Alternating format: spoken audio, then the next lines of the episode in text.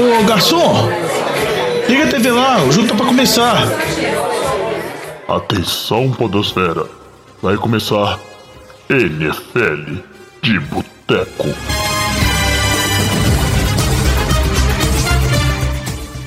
Bem-vindos a mais um NFL de Boteco, seu podcast preferido sobre futebol americano. Eu sou o Thiago de Melo e hoje temos, depois de muito tempo, pela primeira vez, casa cheia no NFL de Boteco, começando por Diogão Coelhão.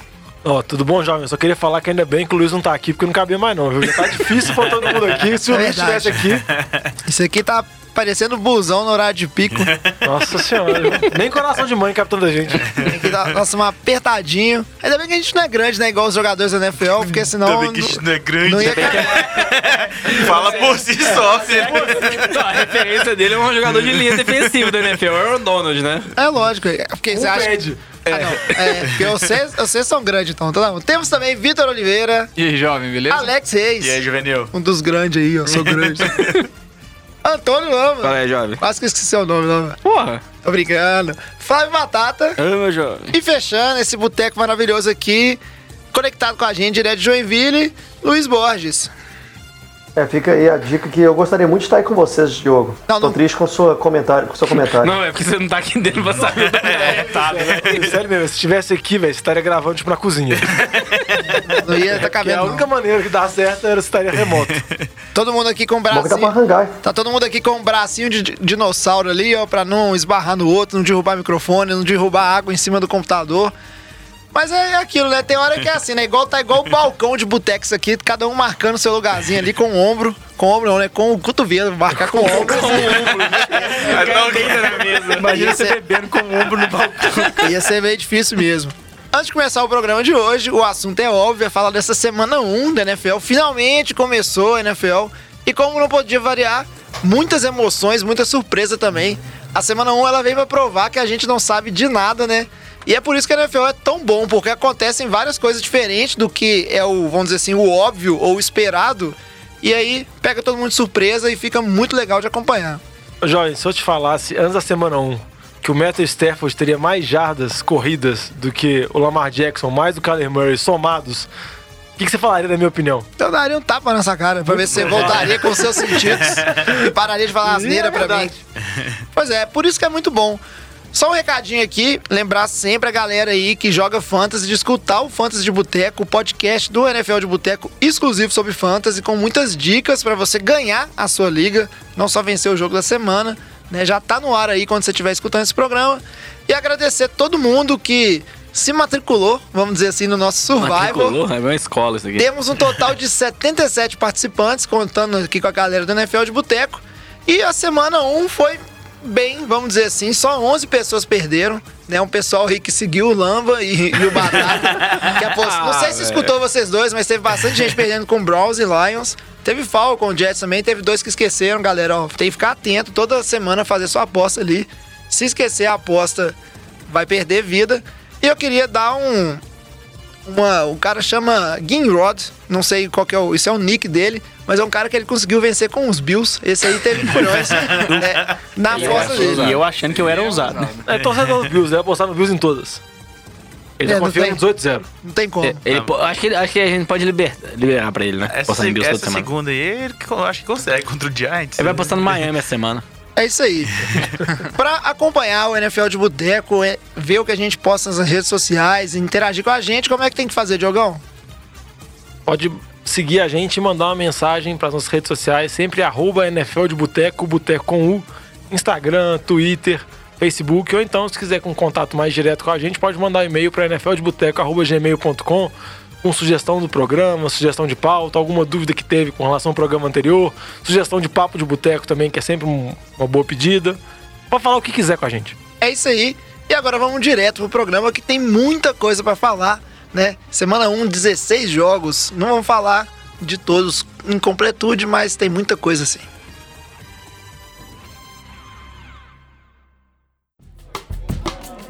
Fábio Júnior, traz aqui uma porçãozinha de batata frita e uma cerveja gelada pra nós. E pra começar aqui, vamos falar daqueles times que são eram favoritos no ano passado, estão entre os favoritos e começaram muito bem essa primeira rodada. Entre eles, é lógico, o, o óbvio aqui, New England Patriots, que não surpreendeu ninguém, né? Ganha de 33 a 3 do time dos Steelers, lá no Gisele Stadium. E aí, antes de falar também da, da novela do Antônio Brown, eu queria assim, uma pergunta bem clara. Isso aí é só uma demonstração do tanto que o New England continua bem, ou o time dos Steelers mesmo, que tá de mal a pior, caiu muito? Não, os Steelers é muito freguês dos Patriots jogando em Foxborough. A última vez que eles venceram foi com o Matt Castle lá. Então, todo mundo sabia que quando saiu o schedule, primeiro jogo, eles tendo que ir lá pra Nova Inglaterra jogar contra os Patriots, todo mundo sabia que provavelmente seria uma vitória de New England. A surpresa foi que foi uma vitória muito fácil, né? Muita gente acreditava que podia ser uma vitória larga, mas foi uma vitória muito fácil. A defesa de New England dominou completamente o ataque de Pittsburgh. O Big Ben quase não conseguiu ter tempo, James Conner não conseguiu correr, Juju não conseguiu fazer quase nada. E o ataque dos Patriots funcionou muito bem. Por mais que o Sonny Michel não conseguiu correr tão bem, mas o, o Brady achou vários alvos livres. Josh Gordon teve boa partida, Felipe Dorset, Edelman, James White. Então, o Patriots venceu sem problema nenhum, mostrando que é franco favorito ao título. Na minha opinião, até o que fica na dúvida aí do, do time dos Steelers, né? Que muito se falava no ano passado da importância que o Antônio Brown tinha, o quanto que ele conseguia abrir o campo pro Big Ben, pros outros recebedores. É, tinha essa dúvida em relação ao Juju, o quanto que ele conseguiria assumir ou não essa posição de receiver número um. A gente tá vendo que, é, lógico, o Juju não é no mesmo nível do, do Antônio Brown, é um ótimo receiver, assim. É, só que não tem um segundo receiver pra jogar naquele time. Se discutir aí, o Don't Moncrief, que seria o número 2, foi lá, teve 10 targets e só dropou a bola, velho.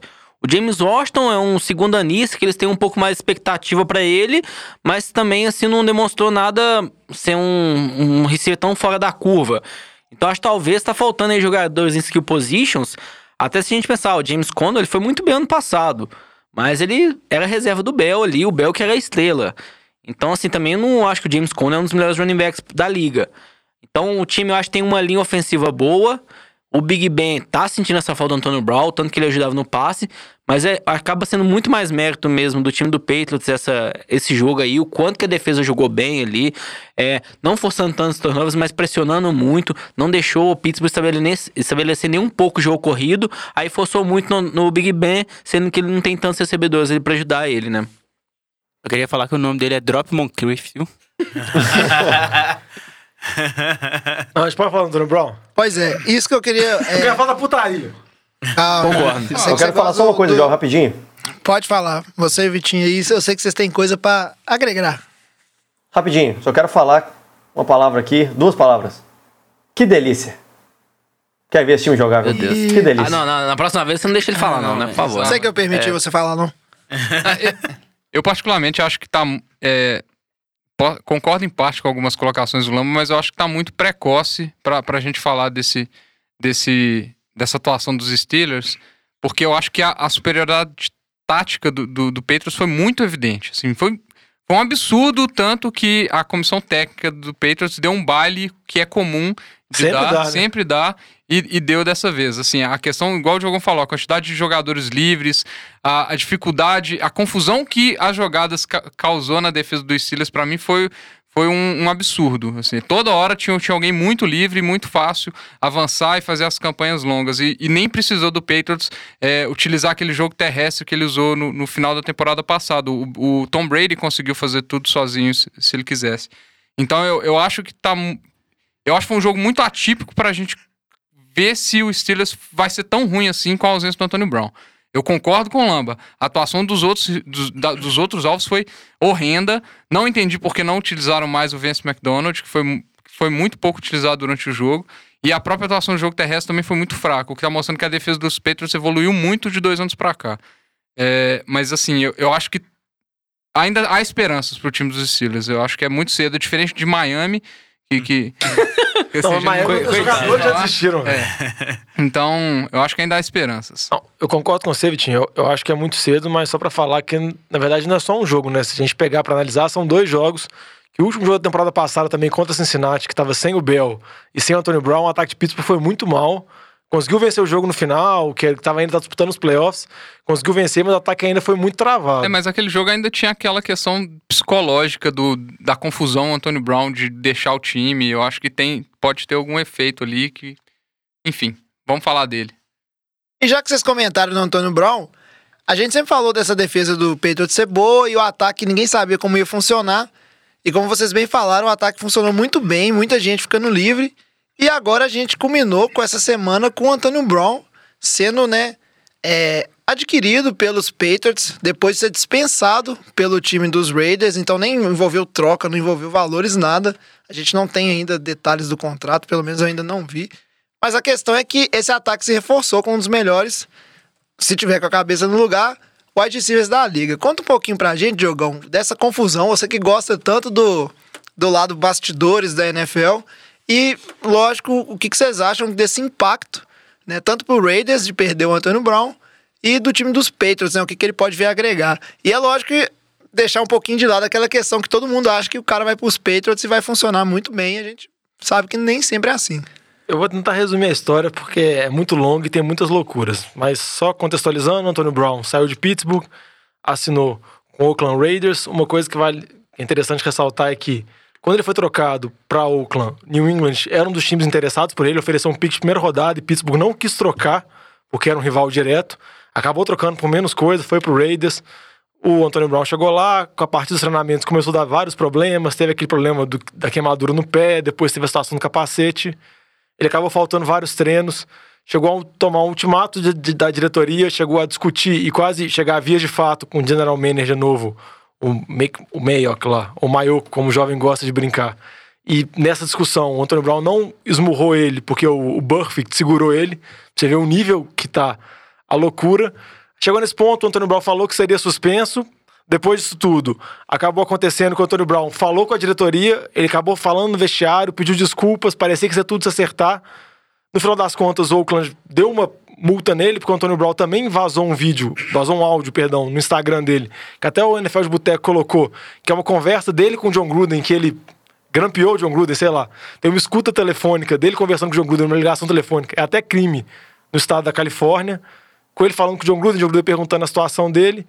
O Antônio Brown acabou fazendo treta, mais treta, até ser dispensado pelo Oakland e assinar poucas horas depois com os Patriots. Já saíram notícias falando que o Antônio Brown procurou especialistas em mídias sociais para tentar ver a opinião deles, para ele forçar através de mídias sociais a saída do Raiders.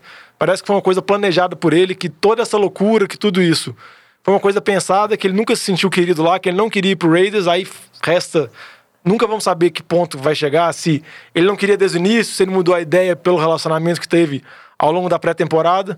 Mas no fim das contas ele acabou saindo do Raiders, o Raiders cortou o contrato dele, abriu mão e ele assinou com o Patriots. Contrato de um ano, 15 milhões na temporada, sendo que 9 milhões ou 10 milhões são garantidos. E que se ele se comportar bem, ele tem uma extensão de contrato para o ano que vem de em torno de 20 milhões. Com relação aos Patriots e assinar ele como jogador, eu acho que o Patriots é um dos times que, por mais que ele seja muito doido, a loucura dele toda, o Patriots não tem muito a perder, porque o Patriots já é um time que já disputa o Super Bowl. Com a chegada de um receiver do calibre do Antônio Brown, que pode ser considerado o segundo melhor receiver que o Brady já jogou, desde o Randy Moss, eu acho que tem tudo para melhorar o ataque. Óbvio que o Antônio Brown pode chegar lá e fazer 20 vezes a temporada, como também ele pode ser dispensado daqui a uma, duas semanas, porque ele é louco, falta treinamento e Bill Belichick não aceita desse tipo. Mas eu só fiquei muito vamos dizer assim, desconfortável com a história, porque eu acho que a maneira que ele lidou com o Raiders, a maneira que ele forçou a saída dele, se ele realmente forçou a saída intencionada e ir pros Patriots, é uma coisa que a NFL me mereceria investigar. Porque isso é uma coisa que não se deve fazer, mas não tem como provar também. A não ser que o Antônio Brown gravou uma conversa, por exemplo, dele com o Bill Belichick, né? Já que ele gravou o John Gruden, ele pode ter gravado o Bill Belichick. Mas eu acho pouco provável. É, só pra... Uma opinião aí que eu queria, Luiz, você como torcedor dos Patriots, você ficou satisfeito com essa chegada do Antônio Brown? Ô, jovem, com certeza, né, velho? Eu ouvi muitas pessoas comentarem disso, muitos analistas e tal, eu, e acho que a maioria tem uma opinião parecida com a do Diogão. O Patriots tem muito pouco a perder com a chegada dele. O time se mostrou totalmente pronto para disputar o título sem ele essa semana. Defesa muito bem, o ataque sempre vai bem porque tem os ajustes bem feitos do Josh McDaniels, agora tem o Josh Gordon, tem o Julian Edelman. Não necessitaria dele para ser um contender. E chegando ele, se o cara der certo, velho, vai ser um time mais explosivo da liga aí, disputando com o Kansas City, que tem o Mahomes. Agora, infelizmente, o Tarek Hill machucou, vamos falar daqui a pouco. Mas é um, com certeza o time para ser um dos mais ofensivos da liga, com a defesa forte. Então, eu, como torcedor, estou muito empolgado. É muito raro o Patriots ter um jogador de skill position de calibre desse naipe, né? É difícil você ver um cara assim, jogando Patriots, porque tem toda a limitação de salary cap, tem o caso do Belichick também não assinar com, com jogadores desse nível, prefere formar os caras para a equipe. Então é mal empolgado de ver um cara diferenciado assim jogar no time. O Patriots nunca teve essa oportunidade, desde a época do Randy Moss, que ele chegou em, em 2007, 2008, quando eu estava começando a assistir futebol americano. É, e o contrato dele, só para dar mais detalhes, é 9 milhões de signing bônus, né? Ele tem 1 milhão e meio de base salary para o ano e o resto é tudo incentivos. Então, 10 milhões e meio aí, ele tem 4 milhões e meio de incentivos que ele tem que passar de 12 touchdowns, 1.200 jardas, é, ou ser melhor do que o ano passado, que foi um pouquinho acima disso aí. É, então, é, se ele for bem, se ele realmente mandar bem, ele ganha os 4 milhões e meio a mais aí para completar os 15 milhões que o salário dele foi anunciado aí na mídia. Mas estou super empolgado, o Miami Dolphins aí é a vítima da vez semana que vem. Eu acho que dessa vez, com o Anthony Brown, com esse time, nós vamos conseguir acabar com, aí, com o vexame que o Patriots é em Miami todo ano. É, na minha opinião, acho que a gente viu talvez um dos movimentos mais antiéticos aí da NFL nos últimos anos. É, o que o Antônio Brown fez, acho que não tem qualquer explicação. Ele assinou com o Patriots, assim, minutos depois que ele foi mandado embora, né? Que teve notícia que ele foi mandado embora de Oakland, ele já estava assinando com o Patriots. Então, assim, é, eu acho que assim, NFL investigar isso também, acho que às vezes não vai dar em nada. Mas é, eu acho que foi mais atitude antiética dele. Ele assinou aí com um salário de 10 milhões, que pode chegar a 15 milhões. O Devin Fantes foi pro time do Colts agora um salário de 10 milhões. Então, assim, eu acho que ele foi antiético, ele acabou se rebaixando para ter esse salário, para assinar com o Patriots. Se ele pedisse um salário alto, o time do Patriots não ia pagar. É, vai ser uma ótima adição pro time do Patriots? Vai, é um jogador excepcional. Mas ele também pode trazer muito problema pro vestiário, mas se trazer problema pro vestiário, o Belichick vai mandar ele embora. É simples também. Então eu não acho que ele vai estragar o time do Patriots, vai atrapalhar ou não. Mas eu acho que isso daí foi assim, é. causa muita surpresa a forma como tudo aconteceu. Não, não acredito que foi muito estranho tudo que aconteceu dessa forma, né? Só para complementar uma coisa com relação ao estilo de jogo, o Tom Brady e o Big Ben têm estilos de jogos bem diferentes. O Tom Brady geralmente ele prefere receivers que façam a rota, que não improvisem tanto, que ele sabe exatamente a posição que o jogador no campo vai estar. E o Anthony Brown geralmente é um receiver que Pittsburgh deixava ele isolado. Ele geralmente ficava isolado, em cobertura mano a mano, e o Pittsburgh apostava que ele ia bater o cara da maneira que ele improvisasse. Isso geralmente não é o que o Patriots faz. Tem que ver qual adaptação vai ser feita. Óbvio que o Anthony Brown é um dos melhores receivers da liga e isso tudo pode ser feito. E com relação à loucura do Antônio Brown, já tem uma possível treta que pode acontecer. Porque ele sempre jogou camisa 84 e ele quer camisa 84. E no, no Patriots hoje a camisa 84 é do Benjamin Watson. E teoricamente a NFL não permite troca de numeração depois que a temporada acontece. E a gente sabe o tanto que o Antônio Brown é apegado ao capacete dele e com certeza ao número da camisa. Então, pode esperar que talvez venha a novela. Cara, eu só quero saber se o Antônio Brown realmente ele é um, vamos dizer assim, um arquivilão, igual vocês estão falando, ou se ele é só maluco, cara. Isso é a minha dúvida. Vamos ver se isso pelo menos a gente descobre nessas próximas semanas aí. Seguindo em frente, que tem muito jogo e a gente agarrou, mas tinha que falar bastante dessa questão do Antônio Putaria. Brown, né? Foi uma das coisas que mais relevantes que aconteceu na semana. A gente vai falar da vitória do Los Angeles Rams em cima do Carolina Panthers. Essa vitória que foi lá na casa do Panthers, de 30 a 27.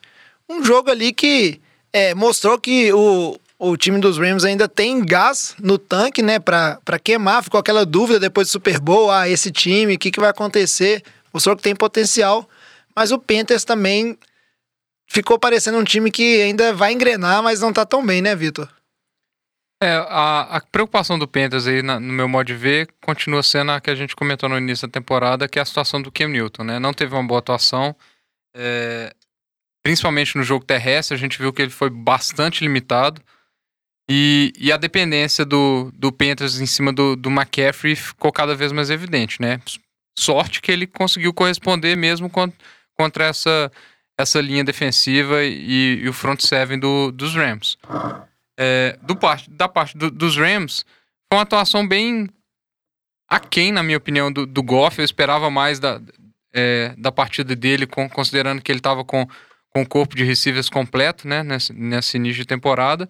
Mas o destaque todo vai para o jogo terrestre, né? Como que foi a divisão entre de carregados entre o Todd Gurley e o, e o Marlon Brown que gera aquela desconfiança em cima do, do joelho do Todd Gurley, se ele está recuperado 100%, se ele não está. No final do jogo, até que ele deu uma, uma engrenada, mas a divisão ficou bem evidente ao longo, do, ao longo da partida, né? Então, Acho que a gente vai ter que ver se, se vai ter alguma evolução ou se essa vai ser a, a toada do, do ataque agora, né? Essa divisão aí. Ah, né, eu acho que, na minha opinião, o Ken Newton, acho que já, já deu o que ele tinha que fazer na NFL, cara. Assim, acho que ele conseguiu levar o time cara, Super Bowl. tá Não, Que isso, dá pra aposentar o cara. Eu acho que assim, ele nunca teve um rating, um ano com rating acima de 100, ele nunca foi de passar muito bem a bola, ele corria muito bem com a bola. E quanto mais ele vai ficando, mais isso ele vai perder essa capacidade e até o risco de lesão aumenta.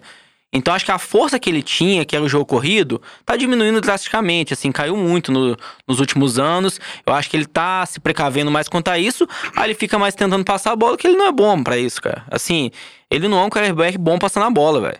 É, a primeira temporada dele ele teve mais de 4 mil jardas. Depois disso, nenhuma. Ele passou de 4 mil jardas, velho. Que não é uma marca nada assim excepcional. Então, acho que assim, é, o forte dele jogo corrido tá sendo mais restritivo quanto a isso e, consequentemente, vai piorar o ataque de Carolina. Não vai ficar um ataque com o potencial que tinha nos anos anteriores com o Ken Newton mais novo, mais saudável. Então, acho que por isso que eu acho que já é o.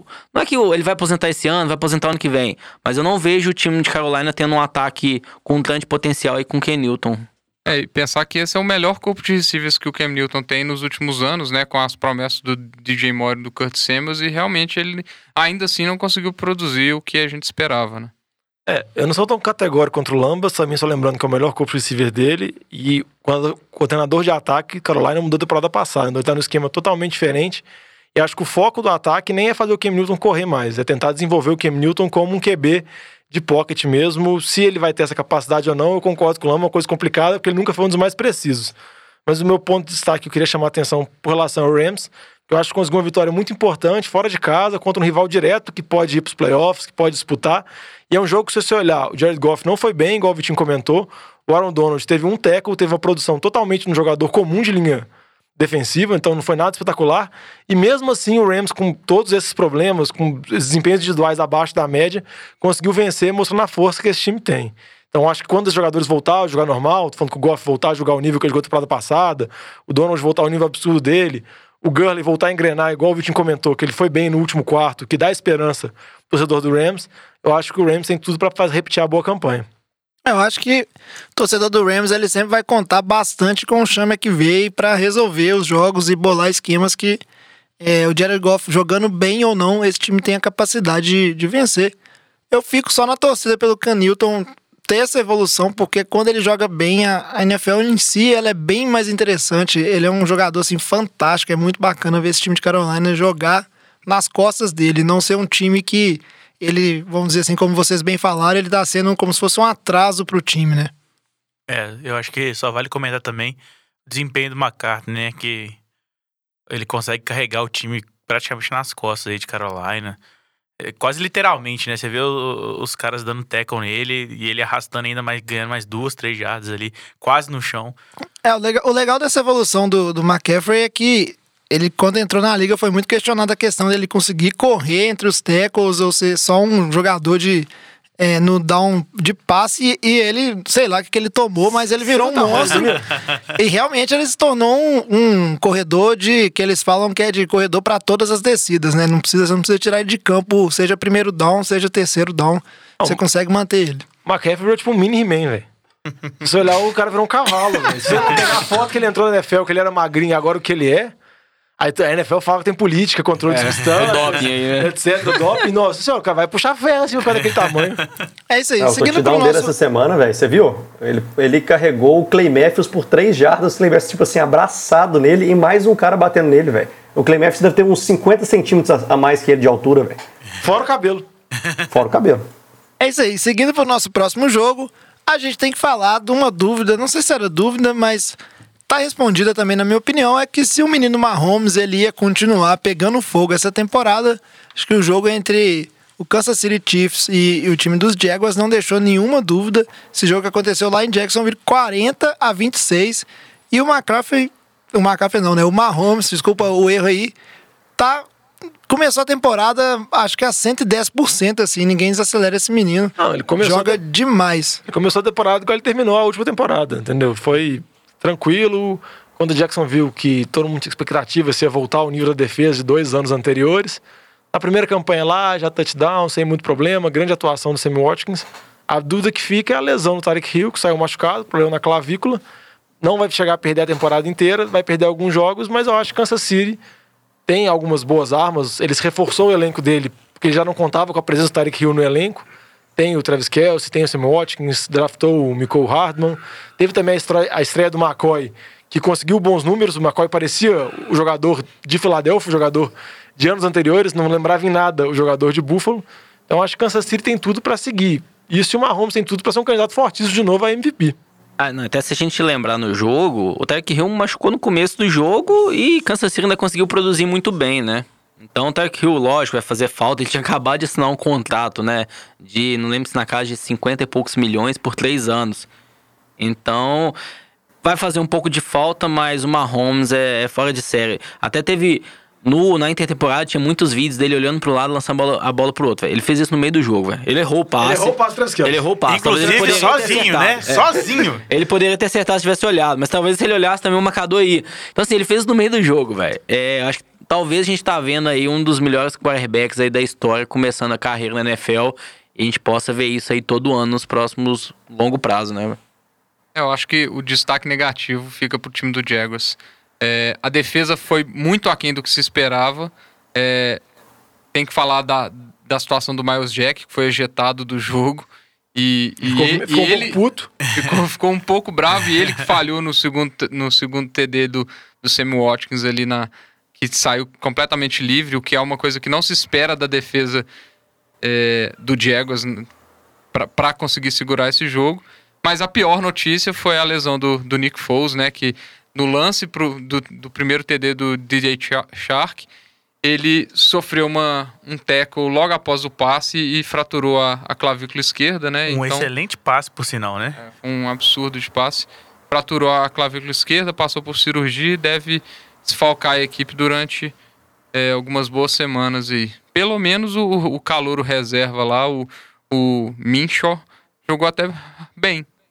É, assim, se você olhar a, percentual de passe completo, Ele foi 22 de muito bem. 25, é lógico também, foram mais passes curtos, é, o time já tava muito, um pouco atrás, aí Mas pensar facilita, mas... acima de 10 jardas de média. É, com- ele assim, teve um bom TDs, desempenho, calor, se a Foi, gente foi um- pensar. um, um- um desempenho até bem razoável, assim. Tudo bem que a defesa de Kansas City não é lá essas coisas, né? A gente tem que falar isso. É, eu Mas- confesso que essa lesão do Nick Foles foi, Mas- me deixou triste, mas sabe quando você vê assim, você fica, ah, não. Porque é uma das histórias que eu acho que eu mais gostaria de ver, assim, né? Pra saber o tanto que o Nick Foles é capaz de levar um time ou não, era essa questão. Justamente para resolver também aquela dúvida que estava pairando por conta do Blake Bottles, do que ah, o que segura esse time dos Jaguars é a falta de um quarterback, né? Então tem que matar isso. Eu acho que talvez, como o Vitinho bem falou, essa defesa dos Jaguars não seja lá essas coisas. E foi um ano assim atípico. Tem bom papel, mas o conjunto não funciona, não, não funciona tão bem, né? Não, ela tem muito, ela é muito talentosa, mas acho que o problema dela principal é a disciplina. Várias faltas, igual o time falou, o lance do Miles Jack, que ele foi expulso. Só pra falar, por exemplo, esse lance, o Miles Jack foi tão maluco, tão translocado, que na mesma jogada o Patrick Mahomes tinha machucado, o Mahomes conseguiu ir para aquela tenda, fazer uma botinha, fazer tudo isso, nesse meio tempo o Miles Jack não queria sair de campo. Então o Miles Jack enrolou tanto para sair, quando voltou a jogar, o Mahomes já tinha voltado pro campo. Então, nem isso e, e a defesa de Jaguars deu tudo a ver que vai, vai ser a temporada passada, não da retrasada. E com o QB Calouro, draftado na sexta rodada, por mais que os meninos falaram que ele foi bem, teve bons números, mas não vai ser ele que vai conseguir carregar esse time. Vai depender da defesa e do Fornette, também teve bons números. Mas acho que a temporada de Jaguars fica bem baqueada. Quem fica muito feliz com isso é Houston e Tennessee, que vê dois rivais de divisão perdendo o QB titular, o Luck e o Nick Foles. É isso aí. Seguindo para nossa próxima partida, um time ali, né, na nossa temática dos times favoritos, que para mim é uma das melhores equipes da temporada, é o time do Eagles, time do Vitinho, que fez o seu papel, venceu em casa 38 a 20, 32 a 27 em cima do Washington Redskins. Um jogo que me pareceu que foi mais difícil do que o Eagles esperava, não foi não, Vitinho? Eu acho que não foi, não. Acho que foi uma, uma chance que eles deram pro Vernon Davis homenagear o, o avô dele ali naquele lance ridículo que eles não conseguiram acertar um teco no Vernon Davis. Ele fez um TD bem bonito, mas a, a gente falando, parando a brincadeira aqui, é, a gente sabe que a secundária do Eagles é muito fraca. Eu falo isso tem dois anos e mostrou isso contra deixando o Casey Keenum ter uma atuação de gala, principalmente no primeiro quarto. É, O, o Redskins conseguiu abrir 17 a 0 Então, todo mundo assustou. Sorte que nós temos Carson Wentz e Action Jackson. Oh, meu Deus, o menino está de volta à Filadélfia. Jogou demais. Ele e o Alshon Jeffrey fizeram o papel excelente e o Eagles conseguiu ali é, fazer essa virada bem importante para não começar a divisão atrás do- dos Cowboys, né? Não, por um momento eu pensei que a gente tava em 2010 ainda. Os canhão deixando Jackson correndo, velho. E tá aí tipo 2019. Ah, é, é absurdo mesmo nessa linha que vocês estão falando, quanto que ele ainda consegue fazer essa jogada de profundidade. Acho que é exatamente o que o Vitinho comentou, velho. É, A fraqueza desse time é a secundária, e hoje, quando a gente olha a NFL, a maioria dos times, tirando Seattle, né, que coloca a bola, todos os times estão passando muito. Então a maior fraqueza do time é a defesa contra o jogo de passe. O time do Eagles, eu diria que não é o favorito da conferência da NFL por conta disso. Ele tinha que, tem que melhorar um pouco a secundária. A linha defensiva é muito boa, o ataque tá muito bem. O Carson Wentz tá indo bem, os receivers bons, Tyrens, running back. Então, assim, o ataque ótimo, a linha defensiva é boa, mas a secundária não pode ser tão fraca assim. Com essa secundária, assim, na minha opinião, o Eagle não tem chance de ganhar um Super Bowl. Ele tem que melhorar, não sei o que, que vai conseguir fazer ao longo da temporada pra evoluir esses jogadores, não, viu? É, só pra complementar, né? O, o Keenum teve 380 jardas, quase 400 jardas, 3 TDs, nenhuma interceptação. E se a gente olha o, o corpo de receivers, são... O principal nome foi um calouro, que ninguém esperava nada, um running back que teve muitas, muitas jardas e, e o Vernon Davis, né? O jogo terrestre, pelo menos, o Eagles tá conseguindo segurar, né? O- tudo bem que teve a lesão do Gais, infelizmente, ali, que vai acabar sendo substituído pelo Adrian Peterson. Durou pouco a titularidade dele.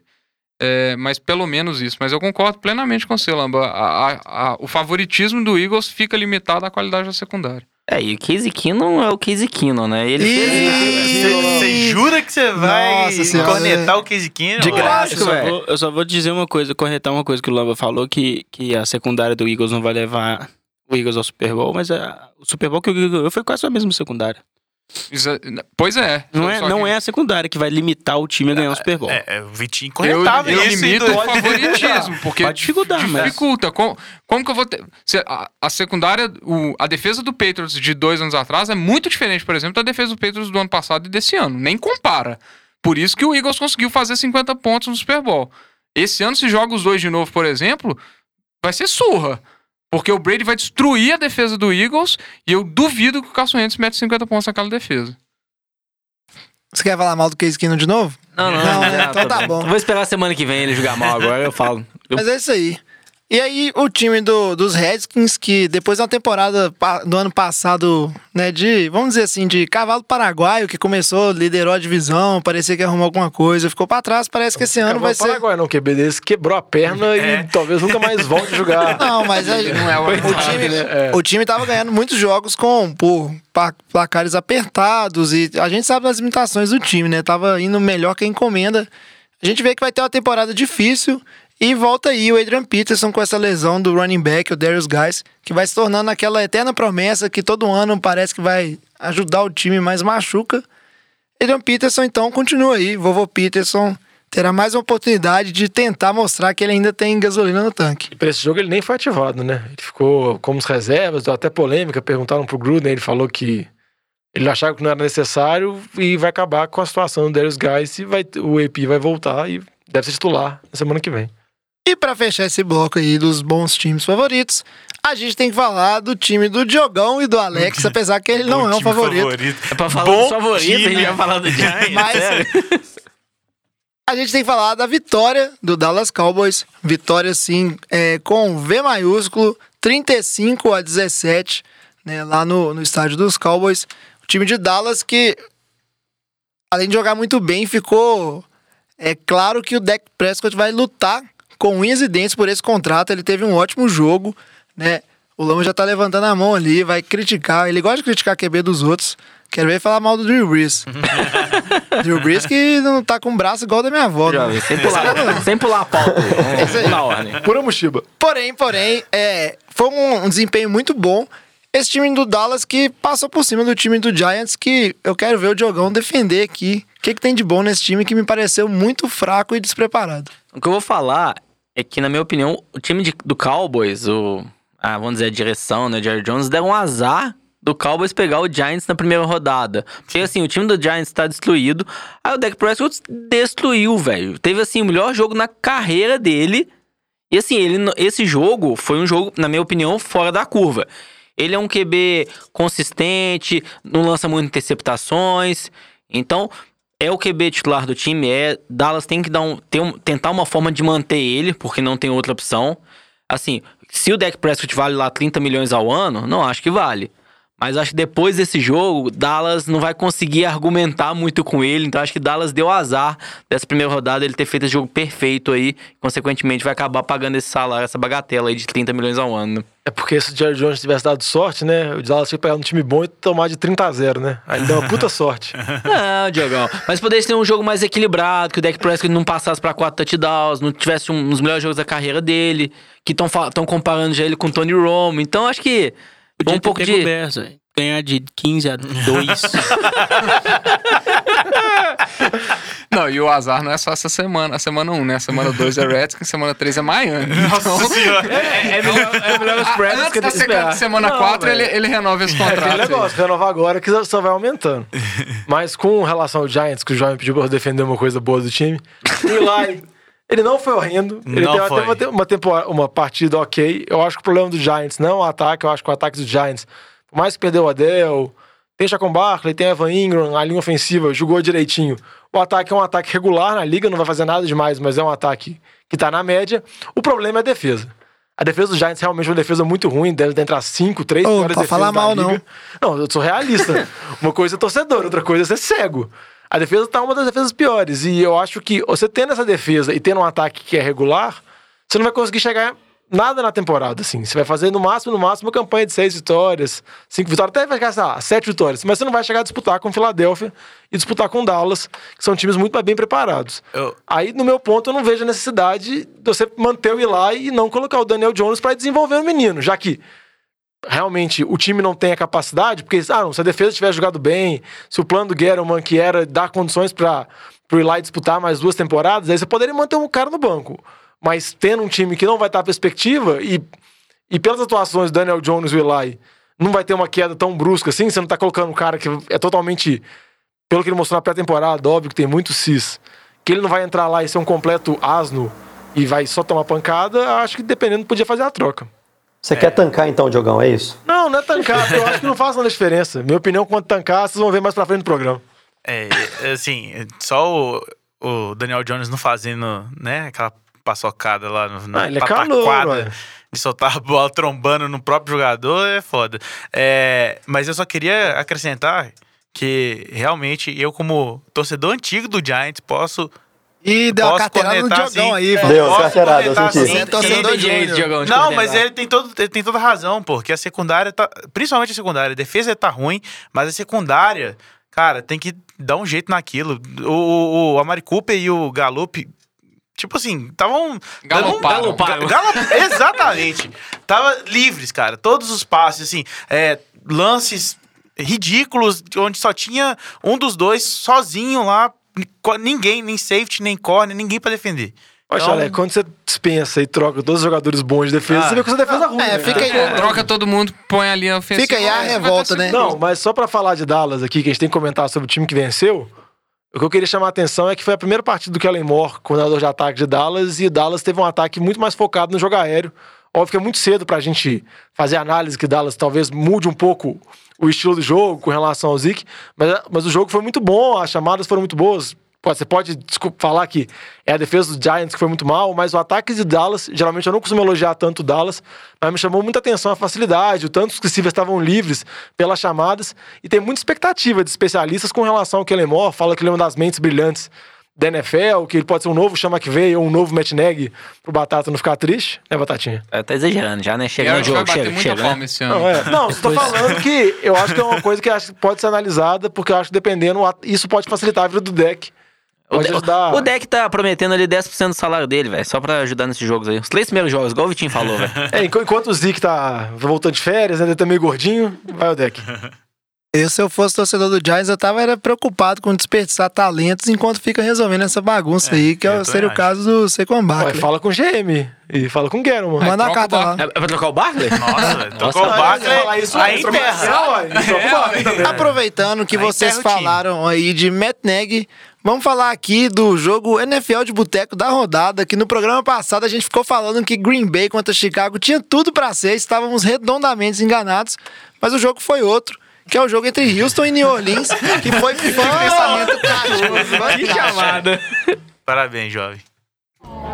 Esse assunto é bom, hein? Merece mais uma cerveja. É lógico, aí eu falo isso pra mostrar incompetências suas enquanto analistas aí, ó.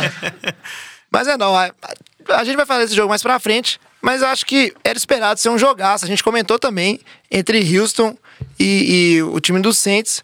Esse jogo que foi, assim, acho que é um dos melhores horários de jogo que tem pra assistir, né? Jogo cinco dias ali, começando cedo, bom demais de Pena acompanhar. esse horário não existe, né? Pena, pena que acabou. Que acabou. Poderia, né? Daqui um Poderia. ano tem de novo aí. Poderia ter toda semana, mas a gente foi agraciado com um jogo fantástico. Que eu já vou deixar o Lamba começar a falar dele aqui, que esse time do, do Lamba ganhou. Não acredito, cara. Eu tava assim, achando Graças que. Alex ia perder vida, a gente ia zoar o Lamba, mas foi um desempenho fantástico de ambas as partes. Não, o Alex tentou na goiadinha, né? Fazer o Saints perder, mas conseguiu sobreviver até o final. O, o ataque do Saints não, não encaixou muito bem no início, assim, o Drew Brees não tava bem, parece que não tava confortável, não tava conseguindo lançar a bola de profundidade. Não, a, 40 idade, anos. a idade tá pesando mesmo, velho. Assim, a gente olha comparando, tipo, ele com um Brady, velho, o Brady tá jogando a mesma coisa, sei lá, nos últimos anos, não Brady muda. é um alien. Dieta do abacate. O Drew Brees, assim, ele tá no final. Na minha opinião, esse ano ele aposenta. Eu não acho que ele joga mais que esse ano, porque ele já tá na, na Ô, Lamba, última o gasolina Drew do Brees tanque já ali. tá chegando naquela época que, do bracinho da tia, que o bíceps ele vai passando pra baixo do braço, entendeu? Vai ficando só aquela coisa balançando. Taysom Hill 2020. Não, isso é verdade. Não, tem, tem essa expectativa. Ele jogou na pré-temporada do Taysom Hill, né? Que é o quarterback reserva que joga no special team, que joga de e recebeu um passo pra touchdown. Slash running back, slash receiver, slash Não, esse gunner, cara faz de tudo, velho. Assim, Ah, é... ele, ele vai jogar de Edge Rush daqui a pouco. Então, eu acho que o time do Saints demorou pra encaixar. A defesa apareceu bem, porque o ataque de Houston é muito bom. Assim, a gente olha o time de Houston hoje, o ponto fraco é a defesa. Até com a saída de Evelyn Clown, você tem lá o DJ Watt já um pouco em decadência, mas ele não tem outras peças pra ajudar muito. Decadência, 16 sacks e meio na temporada passada. Não, comparado ao início da carreira dele. Não, a temporada passada ainda foi muito bem. Mas eu não acho que essa, essa esse ano ele vai conseguir essa mesma quantidade de sacks. Vai ter o Clown do outro lado ali pra apoiar ele. Então acho que ele vai ter uma atuação um pouco abaixo do esperado. E o, do- hoje no lado de Houston, o ataque que é o forte. E a defesa do Saints conseguiu parar. A defesa, em alguns momentos, cedeu algumas corridas ali mais que deveria. As big plays lá, teve umas recepções assim absurdas do Will Fuller, do DeAndre Hopkins. O Letmore começou o jogo bem, mas assim, diversas vezes o Hopkins estava na frente dele. É, não tem como você marcar um dos melhores receivers da NFL só com seu corner, velho. Você precisa de um apoio do safety. Isso o Saints demorou alguns momentos, deixava no mano a mano. Aí o Hopkins estava conseguindo passar na frente do Letmore mesmo. Mas acho que foi isso. O time conseguiu se acertar um pouco ali. No final, é a virada ali nos últimos segundos, né? O extra point que foi errado por Houston. Aí o jogo ficaria empatado, só que teve falta.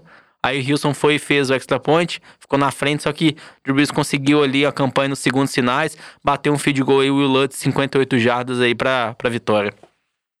É, tem du- duas coisas que eu queria ressaltar aqui do lado de Houston.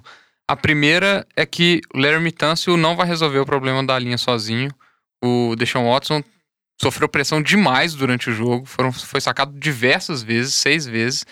É, então ainda tem muito a se trabalhar naquela, naquela linha ofensiva e tem que tomar cuidado para ele não se machucar. Na primeira, no primeiro TD dele, uma corrida ali, ele até ficou sentindo, foi, foi para foi pra cabaninha médica umas duas vezes Tomou, lá e tomou tal. uma pancadinha no joelho ali, né? É, então, assim, é, é o tipo de coisa que tem que ficar bastante cabreiro, porque senão o Tennessee agradece jogar na divisão com, com todos os, QBs reservas, né? Possível.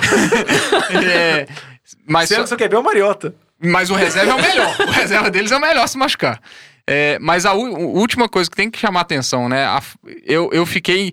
Na jogada final, eu fiquei abismado da falta de conhecimento da regra do jogo do jogador do, do, do Houston. Que quando o Ted Ginn recebe a última bola, faltando dois segundos, ele vai lá e dá o down by contact no, no jogador, sendo que, que o Saints que, que poderia ter acabado o jogo. O Santos tinha um timeout, mas se a jogada corresse, não, não poderia pedir o time. O, o- não, não adiantaria, né? Então é, é ridículo essa chamada aí. Até agora eu tô tentando entender por que, que o cara foi lá dar o down my content. Até a gente tava comentando aqui antes de começar o programa, por que que acontece isso? Acho que o jogador acaba agindo no instinto, né? Ele a vida inteira, todos os jogos dele, um jogador recebe a bola, primeiro momento ele ir lá e derrubar, encostar no jogador no chão. Então, é assim, ele não consegue, eu acho que é, é um instinto mesmo, é natural. Igual a gente vê alguns momentos de final de jogo, que o jogador intercepta a bola, o time já tá dentro do time minute warning, é só ajoelhar. Às vezes o jogador sai correndo, ele não para pra pensar. Até o Diogão deu um exemplo também. Quarta descida, né? Às vezes o jogador tenta interceptar a bola na quarta descida. É só ele dar um tapa que pronto, a bola volta pro time dele. Acho que acaba sendo o instinto. Foi, concordo totalmente com o que você falou. O jogador agiu errado mesmo. Mas acho que o instinto cara, dele eu- Mas- mas eu- eu É, acho- mas eu eu, acho só que não isso- dou tanto desconto porque isso faz parte do, da jogada planejada ali. Houston entrou naquela jogada pra não deixar o Drew Pra Brees não dar de- o passe pra Exatamente, fora, pra, para o relógio e forçar. O Drew Brees, ele deu o passe nessa rota no meio porque ele não poderia segurar mais a bola senão ia acabar um relógio. Ele deu, mas não era, o- vamos dizer assim, a primeira opção dele. Então, acho que faltou um pouquinho de paciência ali, calma. Mas só imagina a cena ridícula. Tipo, o Ted Ginn pega, cai no chão, o cara não encosta, o Ted Ginn começa a arrastar a perna do cara. O cara começa a afastar dele pra não encostar nele. Eu comentei exatamente isso hoje mais cedo, é que ele começa a rolar, né? Tentando encostar no cara pra parar o jogo. Eu só sei que a atuação do Deshaun Watson foi impressionante, na minha opinião. Os passes deles, eram passes de 40 jardas, pareciam bullets de tão fortes, de tão com um spin perfeito.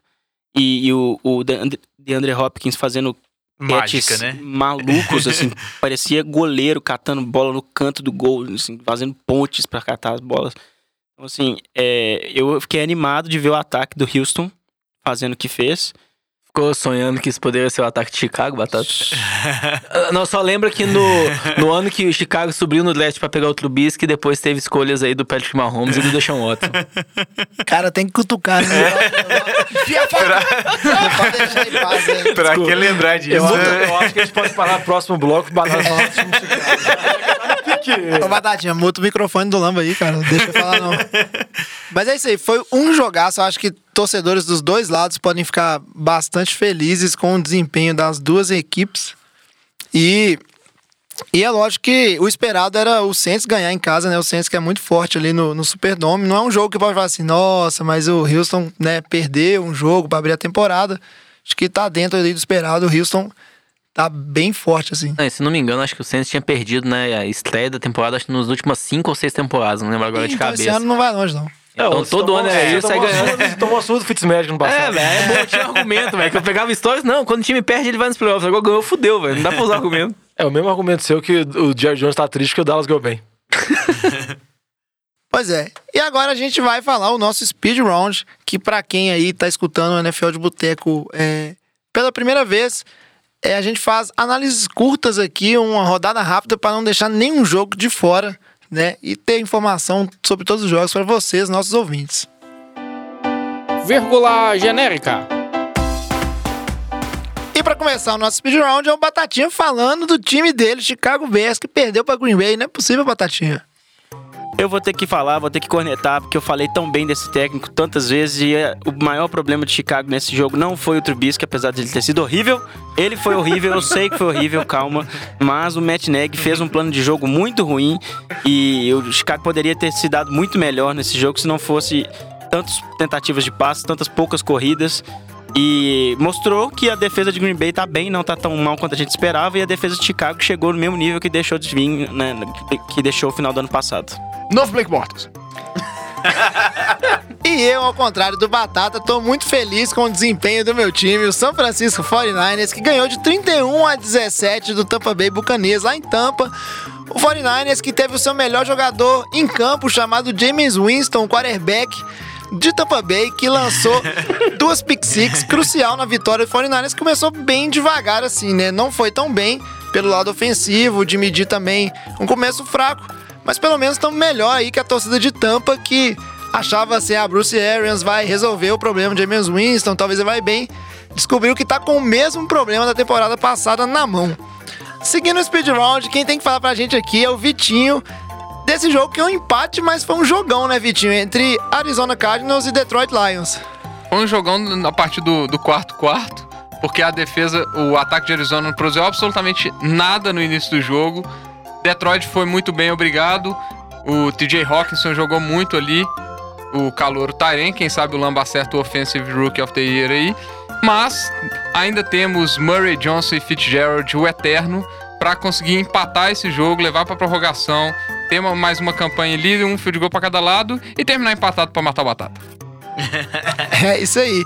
Na sequência aqui, o Luiz fala pra gente da vitória do Seattle Seahawks 21 a 20 em cima do Cincinnati Bengals. Todo mundo que achava que esse jogo ia ser o jogo mais fácil da rodada, né? Mas parece que o Bengals não tá tão mortão assim. Na verdade, o Seattle tentou perder, só não conseguiu, né? Porque a linha ofensiva continua nojenta na proteção do Russell Wilson, mas eles garantiram a vitória aí depois dos belíssimos fumbles do nosso querido Joe Flacco, que até conseguiu lançar bem a bola, mas na hora H ali, na hora do final, ele entrega a paçoca e Cincinnati continua um time medíocre. É, seguindo aqui, a gente tem que falar do outro jogo que todo mundo achou que ia ser um passeio, talvez. Eu, pelo menos, achei que seria, que é o jogo entre Los Angeles Chargers e Indianapolis Colts. E parece que a performance do Jacob Brissett não foi tão ruim, né, como o pessoal esperava aí, né, Diogão? Não, não foi tão ruim. Foi um jogo decidido na prorrogação, com um TD corrido do Austin Eckler. O ataque dos Colts funcionou bem. O Brissett teve uma partida ok, não cometeu nenhum turnover. Marlon Mack correu muito bem, porque a linha ofensiva dos Patriots é uma das melhores da liga e está se desenvolvendo cada vez mais. E o ataque dos Chargers foi muito bem, comandado pelo Philip Rivers, Keenan Allen. O ataque terrestre funcionou com Austin Eckler.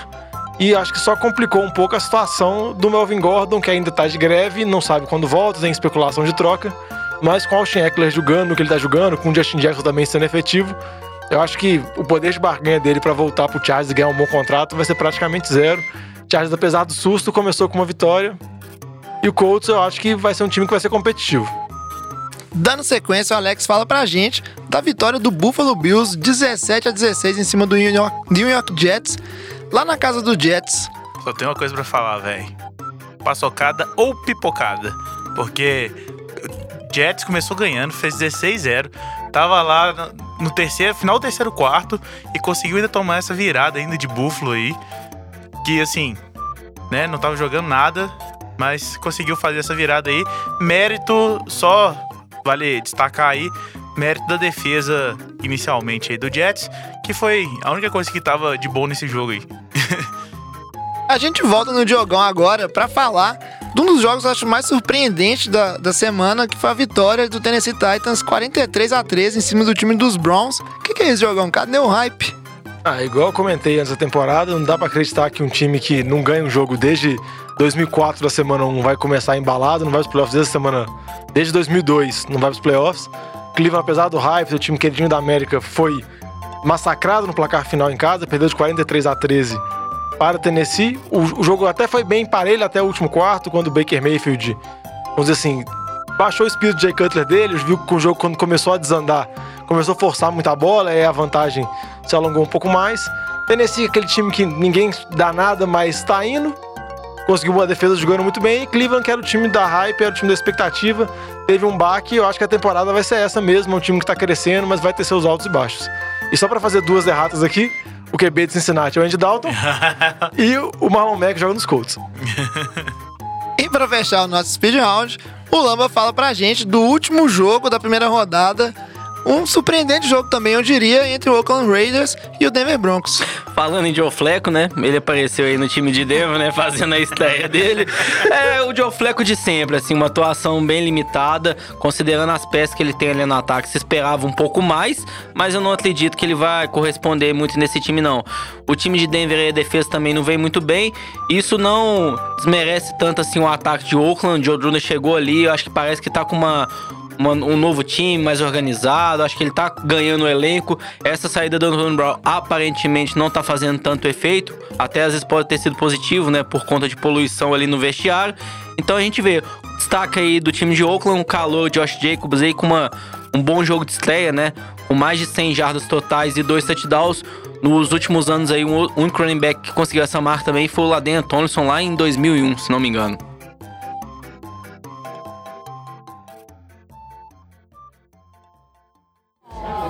Ô, galera, nós estamos fechando a cozinha. Vocês vão querer mais alguma coisa? E agora, falar nosso bloco de fechamento. Primeira coisa de tudo, um papo de boteco, uma pergunta aqui bem interessante para jogar na mesa, que é o seguinte, a gente falou, né, dessa vitória dos Ravens em cima de Miami. Na verdade, falamos não. A gente deixou ela pro bloco final. É isso aí. Muito obrigado, Diogão. pra falar da vitória aqui dos Ravens Nem em depois cima de passou a Miami. pauta, ele estudou a pauta. Não, gente, é, ó, vocês vão escutar um, um programa belíssimamente editado pelo Batalha, mas a verdade é que esse foi um dos programas mais confusos que já aconteceu na NFL de Boteco. É, mas assim, a gente teve Baltimore ganhando, passando o trator em cima de Miami, 59 a 10. Foi a aposta de muita gente, inclusive no Survivor. Bela aposta aí pra quem fez. E aí fica aquela dúvida, né? Miami é um time que já entrou mal e parece que vai de mal a pior. Vocês podem falar um pouquinho dessa da atuação ali do, do Lamar Jackson e etc. Do, desse time dos Raiders. Porém, é, fica a pergunta aí pra ser discutida. O time de Miami, todo mundo fala que tá tancando pra pegar alguém. É, é bom isso, tancar, não tancar? Parece que virou moda. Todo ano tem um time que vai tancar. É justo com os torcedores? Não é? Eu não acredito em tanque. Eu acho que isso é análise de mídia e galera que fica falando que, que os times estão tancando, isso aqui. Eu acho que o time tá ruim mesmo. E é isso que vai acontecer. Não, eu não, eu não acredito, é a minha opinião, que jogador entra pra perder jogo. Que nem treinador arma esquema pra perder jogo. Mas eu acho que o general manager ele pode montar um elenco que vai ter pouquíssima chance de vitória, de forma que na temporada seguinte, nas próximas temporadas, ele vai ter posições melhores no draft. Eu acho que foi essa a escolha que Miami tá fazendo. Por exemplo, Miami fez a troca de mandar o Larry Tâncio pra Houston. Teve, antes, quando começou a surgir as especulações da troca, teve várias notícias falando que os jogadores de Miami estavam muito insatisfeitos com isso, porque não faria sentido você trocar seu único bom jogador do time, que ainda é jovem, para Houston. O que eu acho que quando eu coloquei essa pergunta do quanto que vale o tanking, sem nem entrar no mérito do jogo, foi um atropelamento completo, Lamar Jackson jogou muito, é que eu acho que o que Miami tá fazendo, se óbvio que esse jogo foi muito atípico, a surra que levou foi absurda, mas eu acho que o que Miami tá fazendo chega a incomodar, que deve incomodar muito o torcedor, mas tá incomodando os próprios jogadores de Miami. Teve várias notícias que saíram depois do jogo de vários jogadores ligando para diferentes agentes para falar: me tira daqui, me troca daqui, eu não quero ficar nesse time porque é a carreira do cara que tá fundando. Porque é ele mesmo que tá queimando o filme dele. Em, em expectativa daqui a dois a três anos, que pode ter um time bom, pode ter um elenco competitivo, mas muitas vezes esse cara não vai estar. E esse cara que vai estar a carreira dele afundado, o próximo renovação de contrato dele vai ter jogado num time merda, vai ser um contrato pior. Então isso que eu acho muito complicado, entendeu? Você pensar só no caso de, ah, eu quero um possível draft, esse pensamento muito simplista nesse lado, porque eu acho que se for levar pra esse lado, eu acho que tem que sendo uma coisa muito absurda. Ah, em relação a isso, você desmantelar todo o time agora, se você conseguir pegar um quarterback no draft, seja um quarterback bom, e o resto do time, velho? Só um quarterback não vai carregar o time inteiro nas costas, se não tiver defesa, se não tiver receiver, se não tiver running back. Então isso é, na linha que você falou, é muito ruim pros jogadores. Torcedor, velho, talvez o torcedor pense assim, ah, vou ficar esse ano sofrendo aí, a gente vai ter escolha número um, vai pegar um QB, vai resolver.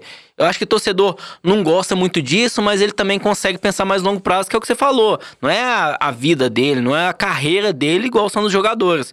Então acho que isso dentro ali do elenco, no vestiário, acaba destruindo muito ali inter- internamente no time, é muito prejudicial. É, e também nunca se tem a garantia de pagar, como vocês bem falou. Vocês bem falaram que também tem a questão do. A gente tem um próprio exemplo recente do Andrew Luck, que foi um dos grandes tanques, assim, por assim dizer, né, dos Colts.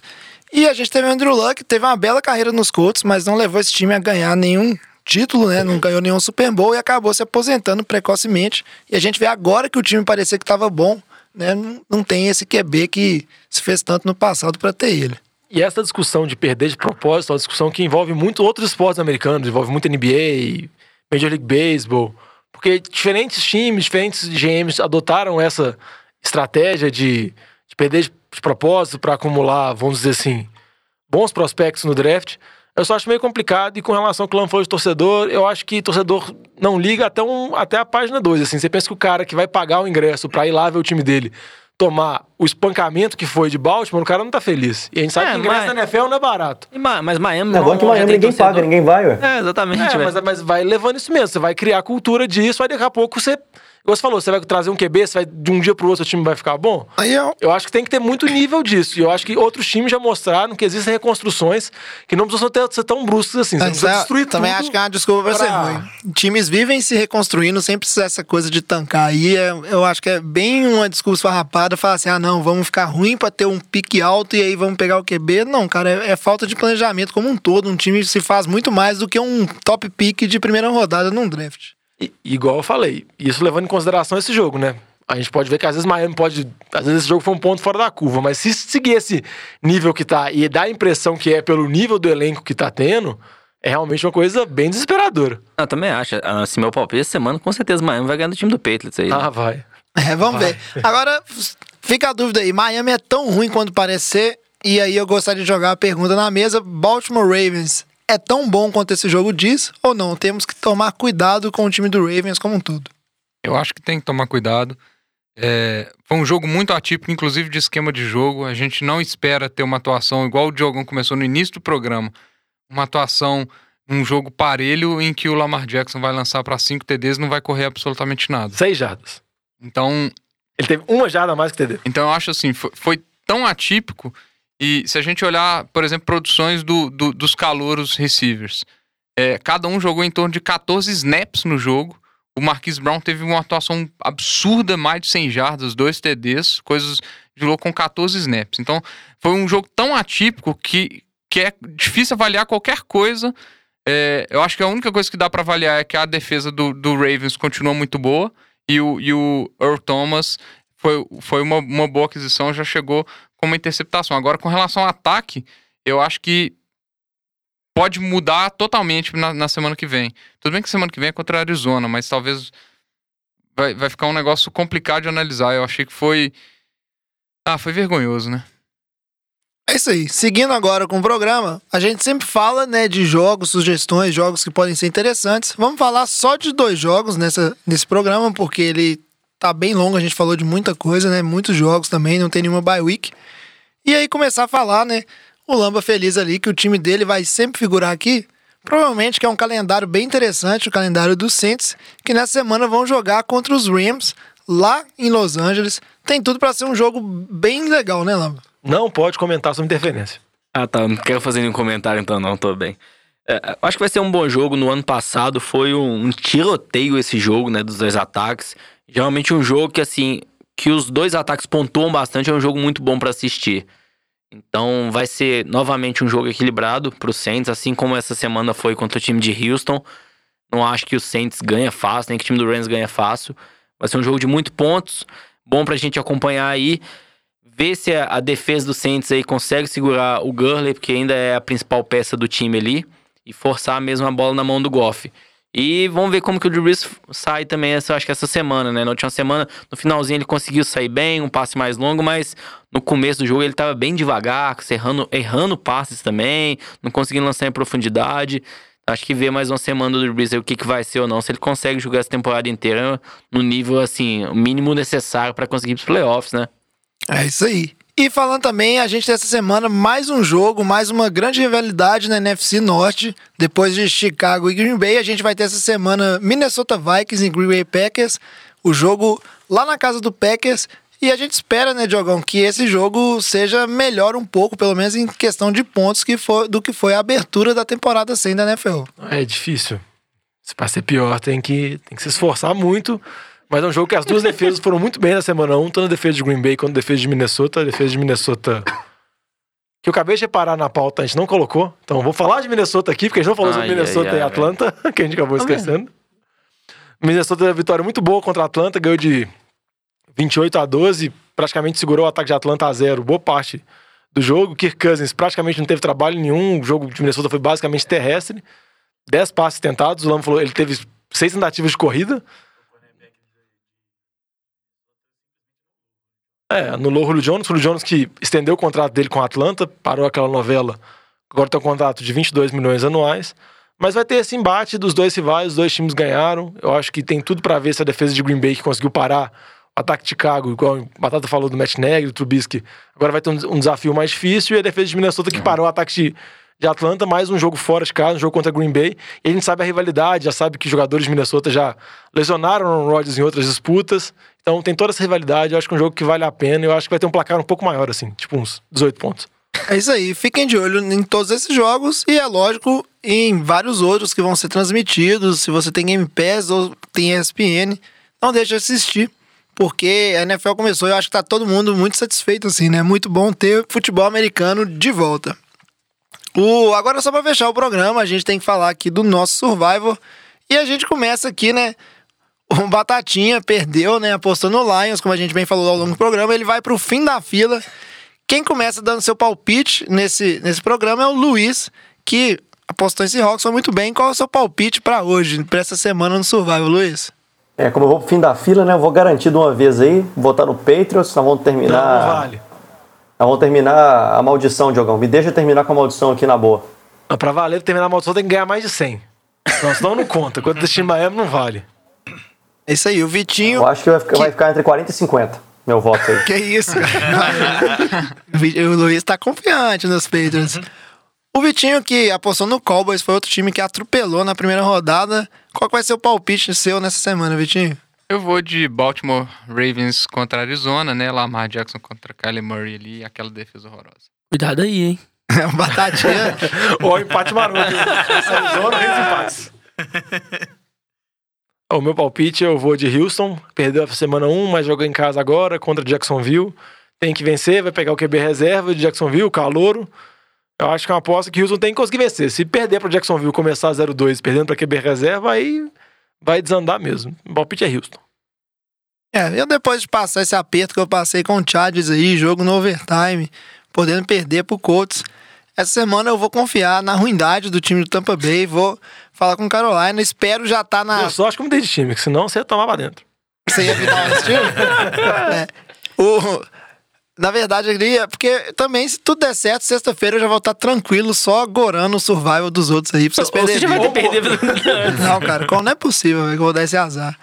Aí aproveita, Lamba, que você falou aí, você que perdeu a vida é, também. É, azar seu, é. Apostou nos Browns, né? É, só pra o bastidor aqui, o Lamba tinha mandado inicialmente Titans. É, aí a gente virou Lamba, você tem certeza? O Lamba, oh, não, foi mal, de ter errado. Aí, Quase que vocês não deixaram voltar, é, velho. O Alex não queria deixar o Lamba voltar, ele mudou pra Cleveland e morreu de maneira vergonhosa. e a gente, pouco, come, a gente comentou no programa passado que é típico dos Browns, Eu né? avisei. Perdeu Eu um jogo cantei o E aí, Lamba, pra você não bater o recorde do Alex e ser eliminado em três rodadas, qual que é o seu palpite essa semana? Não, meu palpite essa semana vai ser pro time de Dallas. Assim, eu não tô, não tô tão confiante, não, que esse time de Dallas ganha com certeza essa semana, mas acho que. Considerando as opções que a gente tinha de restantes jogos, é contra o time de Washington, tem o Case aqui no outro lado, então acho que Isso eu conta vou isso, tá seguro. Agora, Se o Lamba perder o Case Kill, conta dois.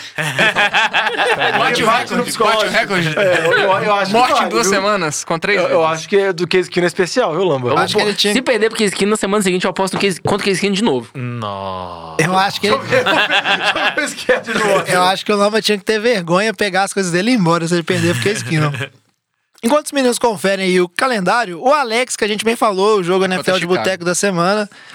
Ó, contra Chicago, o Vitinho falou. Quero ver cumprir essa promessa, hein, Lamba? Ah, lógico. O Alex passou aperto também, né, no jogão que a gente comentou entre Saints e Houston, mas escapou ileso no finalzinho com aquele field goal de 58 jardas do Will Lutz. Alex, quem que você vai apostar nessa rodada? Eu só queria falar que meu pé frio tá aí firme e forte. Esse, essa semana eu vou votar em, no ex-time do Diogão. Esse, esse time do Diogão. Tampa? Não, esse, esse. Dois pra trás. Chargers. Ah, o time o de, cria, Time de coração do coração Diogão. do Diogão, né? É, Quando era criancinha. É, vai ser contra Detroit. É, eu tô confiando aí na ruindade do Stafford e se embora. É aí. Ousado. E pra fechar o Batatinha, o nosso atual campeão que perdeu a vida justamente com o Lions, qual que é seu palpite, Batatinha? Eu tô muito triste. Porque Por que, que Essa semana perdeu? não foi boa pro Batata, não, né? Lions contra Arizona, um empate no overtime e ainda por cima perdi nas- na Liga de Fantasy. Calma, Batata. O Chicago perdeu. E- Fica assim não, velho. Eu vou garantir, já que eu tô na última posição pra escolher, Kansas City. Ih! Não, Tô velho. sentindo que uma boa você vai aposta. acertar mesmo. boa menino Mahomes. Menino Mahomes. Ah, vai vai ter um jogo ruim essa semana. Isso aí, É 350 jardas. Batata, Batata foi na segurança, voltou em Kansas City, famosa vitória automática. Dei aquela gorada aqui, não, mas é muito difícil não, Se perder. der Carr lançar pra 500 jardas, 6 TDs, É, aí eu às, vezes- aceito. às- às vezes ele consegue ganhar do Mahomes, mas tem que fazer um trem assim.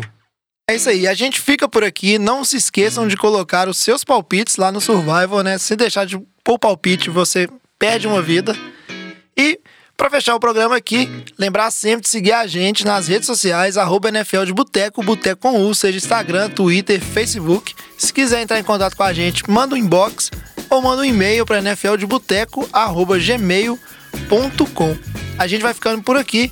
Não se esqueçam também de escutar o Fantasy de Boteco com várias dicas para sua liga de fantasy e várias informações interessantes também sobre os jogadores. Ajuda até a acompanhar a NFL ali pro pessoal que quer análises não de só de equipes, né? E jogadores de destaques, mas a questão assim de dinâmica de fãs, jogadores interessantes que podem a vida se destacar. A gente fica por aqui, traz a saideira, fecha a conta, passa a régua e até semana que vem. Valeu! Acertou! Valeu!